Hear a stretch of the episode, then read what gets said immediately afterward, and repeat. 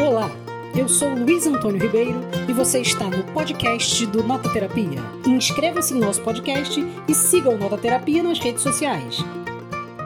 Olá, amigos e amigas do Nota Terapia. Estamos aqui mais uma vez para aquela nossa conversa, resenha, papo sobre filmes de livros. E dessa vez fomos logo para uma adaptação de Jane Austen e vamos falar do clássico mitológico Orgulho e Preconceito, da adaptação de 2005 do Joe Wright. Essa história entre o casal Mr. Darcy e a Elizabeth Bennet. Então vamos lá logo que a gente tá curioso para falar e pensar sobre esse filme juntos.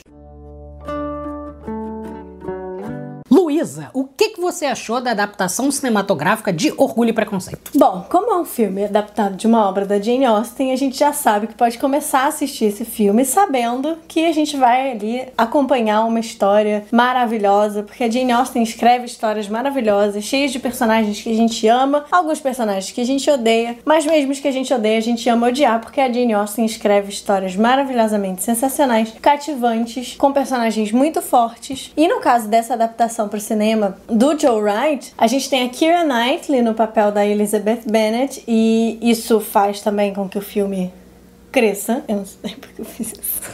Ela fez a Porque a atuação dela é muito boa, ela é uma excelente atriz. Então a gente fica assim apaixonado mesmo pelo filme. A internet tem milhares de memes a respeito dessa conturbadíssima relação de amor e ódio da Elizabeth Bennet e do Mr. Darcy. Tá, mas você ainda não falou o que você acha do filme. Você falou mil coisas. A opinião, o que que você acha? Eu adoro esse filme. Acho a direção dele um pouco brega. As- os cortes, as- os zooms, as transições. Mas acho que como é uma história de amor, uma história romântica, o brega não atrapalha propriamente. E é muito gostoso de assistir esses personagens na tela.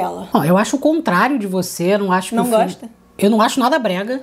Eu acho pelo contrário, eu acho que o filme é muito perspicaz em fazer tudo que ele faz, porque a Jane Austen tem essa, essa característica muito curiosa de fazer essa, essa percepção da gente entendendo os personagens conforme a gente vai vendo, as descrições psíquicas, não muito psíquicas, essa- a gente vê mais o psiquismo dos personagens nas ações deles. Então é muito difícil fazer uma adaptação da Jane Austen que não caia numa mera relação entre castas sociais, entre quem vai fazer o que, quem não vai fazer. E eu acho que esse filme consegue ser muito sensível na adaptação dele, principalmente em alguns takes longos, em que você vai vendo, por exemplo, aquela cena longa do baile, em que você vai mudando a percepção de uma série de, de personagens. E em algum momento, quando o Mr. Darcy e Elizabeth Bennet vão dançar, desaparece o mundo e fica só os dois. Eu acho que isso é um clichê de uma história de amor, mas também dá pra gente ver ali todos os atravessamentos dessas figuras múltiplas que tem dentro da história. Então eu acho que o filme acaba sendo muito cuidadoso na maneira de tratar, sem deixar que a gente seja conduzido pela história dos dois, né? Então aquela cena clássica da briga na chuva, ela combina os clichês, mas de uma maneira em que aquela cena se torna a principal e ela não fica escorregando pras outras, né? E a gente até comentou assistindo, né? Não foi a primeira vez que a gente assistiu, a gente reassistiu essa semana, mas a gente comentou até, né, de como que a gente fica sem respirar durante essa cena, né? A gente fica prendendo mesmo a respiração e aí no final, quando ela termina de falar pra ele basicamente que ele é um babaca, a gente Ok. É, e aquela cena meio que tem uma transição no filme, né? Você tem um filme anterior, que é a disposição deles, a descrição deles, quase que mostrando quem são essas figuras, quem é aquela sociedade, e a partir dessa cena, me parece que tudo se constrói pra gente ver o que vai acontecer depois. Então eu acho que o filme é muito cuidadoso na maneira de tratar, e acho que esse é um dos motivos por ele ter feito tanto sucesso, sabe? Que é conseguir pegar da Jane Austen, talvez, coisas que na história dela, é- ela talvez nem tenha pensado. Talvez ela não tenha focado tanto na história de amor, ou talvez pelo contrário, ela tenha se utilizado da lógica da história de amor justamente pra gente perceber todas essas coisas, sabe? Isso aí é uma questão.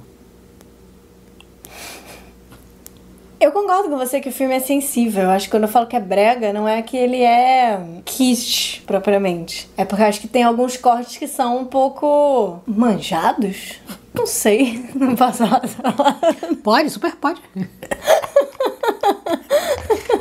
mas que no fim eles não atrapalham nada a experiência de assistir o filme. Pelo contrário, acho também essa cena que você mencionou do baile é uma cena super bem construída, essas trocas o tempo todo de ponto de vista, né, daquele mesmo lugar. Mas acho que pegando uma coisa que você falou, eu acho que é muito legal na história como que ela consegue mesmo articular esses dois pontos, né? E isso é uma coisa que aparece em várias obras da Jane Austen, né? A, a relação pessoal íntima de determinadas pessoas, a construção psicológica das personagens e a crítica social, tanto em relação às relações entre os homens e as mulheres, né, muito desigual, quanto a relação econômica, né, entre, entre essas pessoas e as diferenças de classe. Eu acho que talvez a Jane Austen seja realmente, não é à toa que é uma das maiores escritoras de todos os tempos, aquela que melhor conseguiu conjugar esses dois lá, esses dois aspectos, né? E ela faz uso da perspectiva da família e do gabinete, né? Ela não precisa fazer um tratado